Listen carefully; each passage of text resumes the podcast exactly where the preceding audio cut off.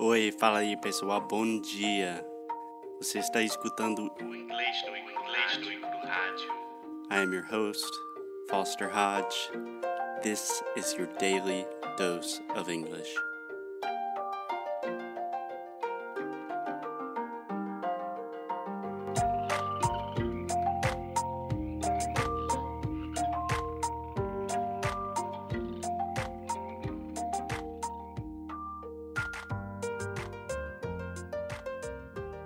Hey, what's up, guys? Foster from English no Cru. Today we have a special guest, João Marcos. João Marcos is a friend of ours, a friend of Alexia. What's up, João? How are you? Hi guys, how are you doing? Uh, hope you enjoy our show. Our show. I'm sure they will. So, João, you are from? Are you born born in Rio? I was born and raised in Rio. I still live here. Um, yeah, pretty much carioca by birth and by right. Yeah, da Gema. yeah. Awesome. Cool. So, João, I wanted to have you on the show for a couple of reasons. First of all, your English is excellent. So, most people know, most people listening know that I teach English every day to Brazilians, and you're in like the top 1%. And I'm I'm being serious. I don't know if that's a compliment to you or it's a Uh, compliment to me, man. I feel honored. Like honestly. or maybe it's more of a criticism of the Brazilian educational system. I don't which know. is good also.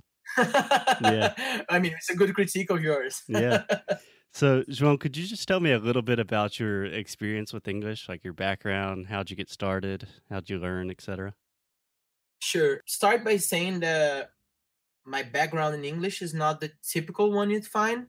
Mm-hmm. because uh, I come from like pretty comfortable family background and setting. So I studied in uh, private schools here in Rio, Mhm. private school. I only went to one school my whole life, and it was the British school in Rio de Janeiro. So it's one of like the top most schools here. Yeah. And the whole syllabus is taught in English. Like I was taught English since an early age, since I was four years old. All of my lessons were in English, uh, except for Portuguese. But I pretty much learned all the subjects I learned in my whole life, that which I use even in um, for the vestibular. There, I, I don't think there's like a word like that Yeah. in English, right? I say entrance exam, but that's a shitty translation. a college SAT, right? Uh, you could say, right? Yeah. Something like that. Brazilian SAT. Yeah. Um, yeah, it's a Brazilian SAT which you take. Each university has one, so you can get you can go and study into them. But uh, that that's that's not what we're talking about.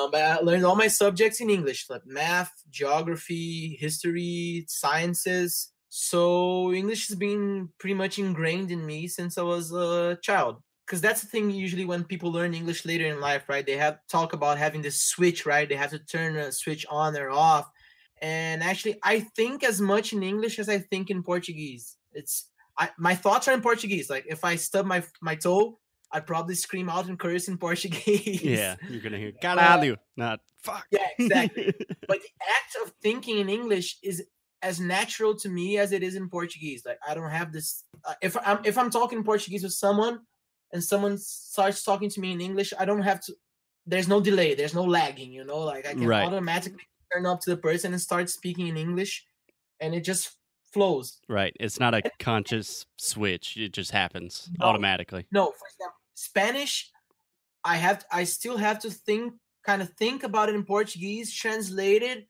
in my mind see if it like if it's correct and say it it's like it sounds like i take ages talking in spanish it's kind of a, a quick calculation but i still do it in english i don't do it i'll, I'll just i mean it just flows through me Yeah. It's automatic. Yeah, that's Yeah, really yeah. cool. So, and important sorry. No, sorry, no, it's just something important that I think like everyone should do it. You, you should keep practicing it, right? I mean, sometimes I'll, I won't I won't speak it as as much as I would like, but I'm always uh, consuming all kind of media I can in English. So I'll, I'll listen to podcasts, I'll watch movies uh, with English subtitles because I think it's important Yeah. because you'll learn you pick up some words which you don't know and you you you see them using the context and it's clearer to you and um i read a lot in english for example if i'm reading a book that's not only american and british authors but um i have this kind of rule like uh whenever i learn i'm reading a language i don't know. So, for example, German.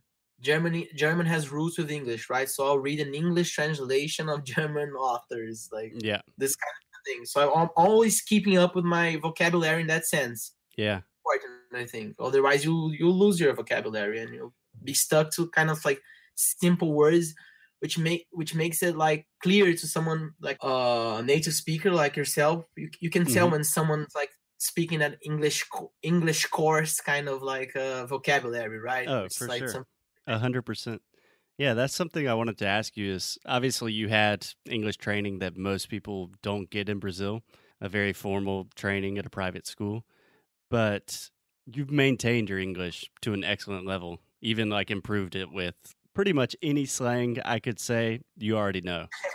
So, I mean, apart from just like podcast and things like that, how are you always consistently using your English or not necessarily using, but you're never losing, you know? Like all my students say like, "Oh, it's easy for him. He studied at a British school." Yeah, that part was easy, but not the part of you still speaking perfect English today, you know? I mean, I have friends who studied with me. This like I still keep in touch with most of my school friends. They're pretty much my adult friends nowadays. nowadays. Adult friends. That's funny. but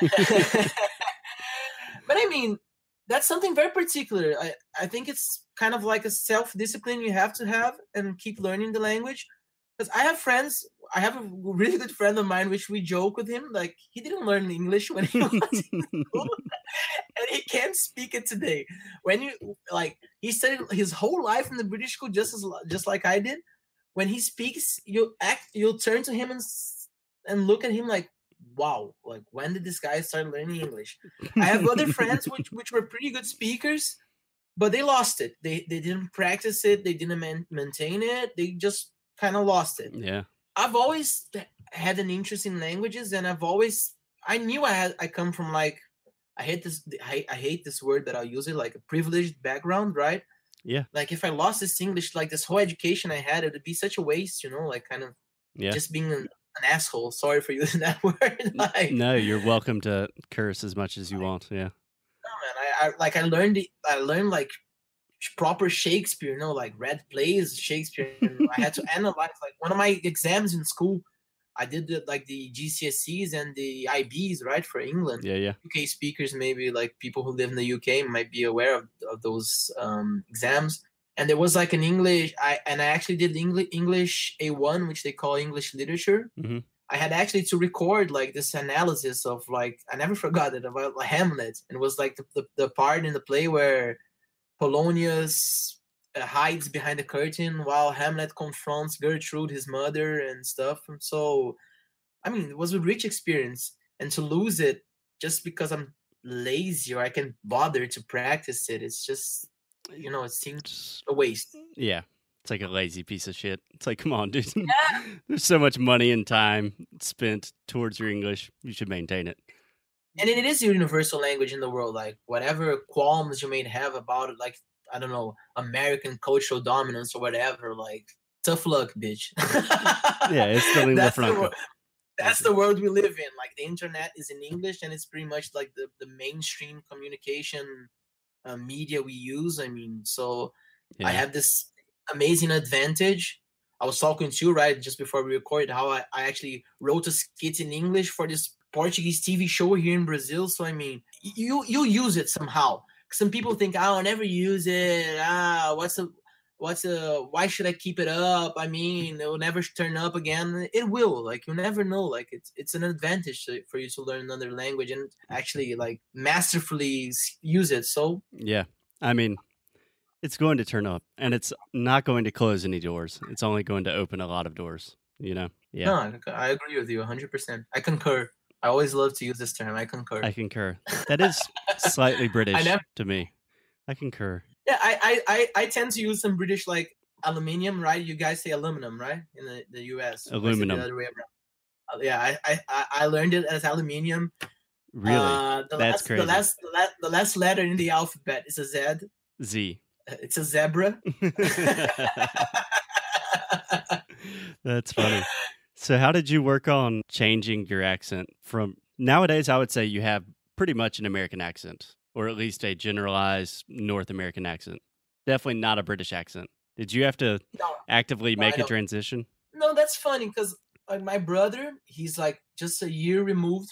That's that's the right expression, right? Just a year removed from my age, or You can say that. Like, That's super formal. I would just say he's a year younger than me. a year younger. I don't get to use it like formal terms, so when I get the chance, I'm just like pouncing at the opportunity. I concur. He's a year removed from me.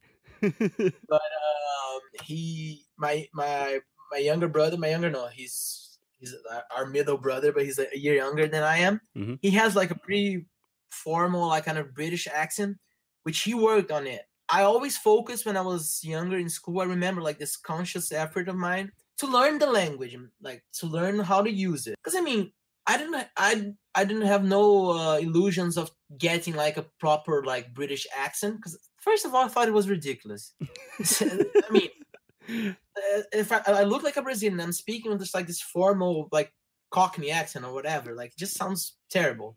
yeah. And so I, I actually, I didn't like, I didn't pay attention to my accent. To tell you the truth, like. I always thought I had like this strong Latin American accent, but I actually lived for a year in England, in Norwich. Oh yeah, I forgot about that. Yeah. Yeah, I went to uni there for a year. Uni, another British term, right? College. I went to college. I went to uni. I went to college there for a year. So for a year, so my friends there, my British friends, they they like when we were talking amongst ourselves and like commenting like cultural differences and those kind of things you talk about in college when you're pre-drunk. yeah. and um, they would comment like that my they, they'd say like my vocabulary was really good, but I had this like Latin American, like typical Latin American accent, which flows like up and down, like the Very musical. melody. Yeah. yeah, it's the melody of it. I I remember once we had like this whole chat about like the melodies of languages Yeah. because the American something like kind of uh your emphasis is kind of like towards the end of the sentence, right? You finish up strong. Like the British English, the British English, kind of a twang in the middle of it. It's kind of like a curve. Mm-hmm. Exactly. And the Brazilian speak English like I, it kind of sounds like kind of wavy, you know, mm-hmm. like kind of It's like just up and down, up and down. Yeah. yeah, very melodic kind of thing Yeah. but I didn't focus, man. I, I, I like I actually didn't bother about my accent whatsoever. But I think I'm influenced a lot by the media, by movies, by TV shows, by when I was younger cartoons, right? Yeah. I imagine uh, nowadays you're not consuming too much British media, at least compared to No, American media. You watch some TV shows, but they usually, for some reason, I think because American audiences prefer to consume them, they're usually like back in the day, right? They're like not contemporary. Yeah. So they will speak in like this outdated manner and Yeah. It's just kind of weird. Yeah. Yeah, like there's no sense. That's actually one thing I'll comment about. I I actually don't understand. You as an American, I don't think you'll laugh. What you'll say about it? I'll probably laugh. Like- Why? Do, I- think it's something to give it some kind of gravitas or something. But like, for example, um, Game of Thrones, right? Yeah. It's a fantasy world. It's a fantasy continent. Like, it's, there's no parallel with Earth with this reality whatsoever yeah.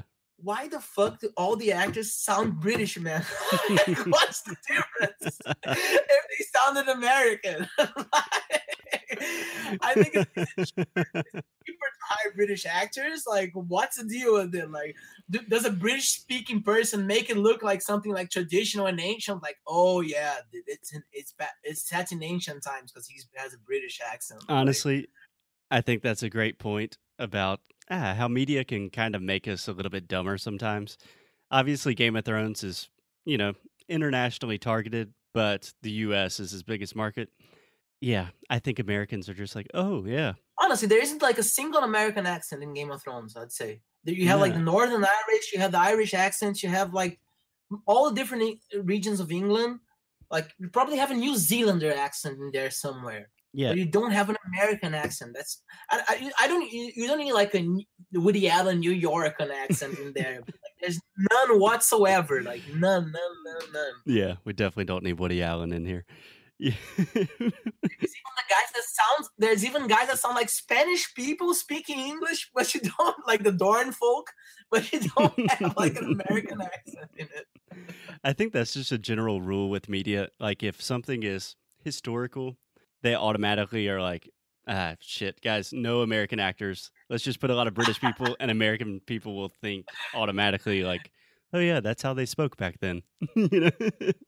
I think there's there, there's something to it. Like there, it's something that always fascinated me. Like why do like old shows have like British accent, even though there's nothing related to England sometimes, like nothing. yeah. But I think Maybe there is a more complicated answer, but honestly, I think it's just like Americans are like, oh yeah. Until America started, everyone just talked like a British person. just, just spoke like Shakespeare all around. exactly. it's kind of dumb, but yeah, that's what we do. yeah, sorry, deep from the subjects, just like something I had to take off my chest. Sorry. No, no, that's it. I'm sure that's been weighing on you for a long time. so, Joel, do you have any recommendations for people that would, like, for example, we have a lot of pretty advanced speakers. Just the idea of like really talking and being confident. Like, I have a lot of students that know English in Mhm. quotations extremely well, but they still have trouble just like getting to that next level of where you are, of, you know, more or less a fluent English speaker completely. Do you have any ideas of like how people get over that last little hump? I don't know, man. I was thinking about that before because it just it sounds so like silly, and I, I think people will probably roll their eyes when I say that. But I think it's just a, it's something my father taught me. Like my father, he learned he speaks English and Spanish, but like very like basic. Like he you know he he, he can um figure himself around in any uh, Spanish speaking country or English speaking country Yeah, yeah. he can understand like media in its original languages but he, he was kind of like self-taught in a ways and he always taught me that like you just have to you, you just got to keep a straight face and say it you know and just like you have the courage to just i don't know if courage is the right word but i mean I think it is a courageous act. Yeah. yeah just speak it because i mean when i hear someone like for example uh, a non-portuguese native speaker come try to speak portuguese i'll try to correct him not as not, not as a condescending like patronizing thing like oh you're not your your verb times are not right or whatever not it's because i know that person is making conscientious effort right to learn the language and speak it and i'm trying to help him on the way. So don't be afraid to make small mistakes and be corrected because it, it- it's just working it's just something that will work out in your favor. Yeah. so like be bold like open up your chat and speak it like i i if you speak it like really fast and just keep keep going at it they won't even have time to correct you and they'll, they'll actually question if they heard it wrong or you said it wrong I imagine that's your But- technique. Yeah. yeah, but honestly, like I haven't I haven't been speaking English like like we we're- we're doing right now for a while. I was actually as we were talking, I was thinking about that. yeah. I, I felt like five minutes ago in the conversation, I was worse than I am right now. Just just from speaking it and like kind of like revving up the engines, you know, and like Yeah. Warming up again. yeah, Yeah. it just kicks in, right? Yeah. And that's the thing. I mean, you just have to. It sounds silly, I know. It's like very commonplace to say it, but I think there's no magical, no like a key or ingredient, right? You just have to speak it. That's the thing. You have to speak it. Like if you're a fat, if you're a track runner, how do you beat the hundred meter like time? By running. You have to run. You have to keep running, and running, and running until you're fast enough to do it. Yeah. You keep running. Normally you have someone that helps you and it's like, hey, you got to do this to run faster. And then you work on what they say. You're not like, oh, I don't want to take your advice and then stop, you know? I mean, unless you're like a polymath genius or something, like there's no, it's work. I mean, right? Yeah. There's no, it's that, famous uh, Thomas Edison quote, right? 99% transpiration and 1% inspiration, right? It's just, yeah, you got to work on it. Like, yeah. Yeah. that's what I do. I keep working on it uh, up until today. The only thing I regret is that I don't have another person sometimes to speak with. So it's much more like more of an intake kind of thing there than an output. Yeah. But I mean, Exactly. Well, we can Yeah. speak whenever you want. yeah, sure. Yeah. So, I'd like to be for, more podcasts. I'm liking the experience. So oh, it's awesome. We need more content. Yeah. want to call me again. Yeah. Cool. So, thanks lot, Yeah. I'll talk to you soon. Cheers, man.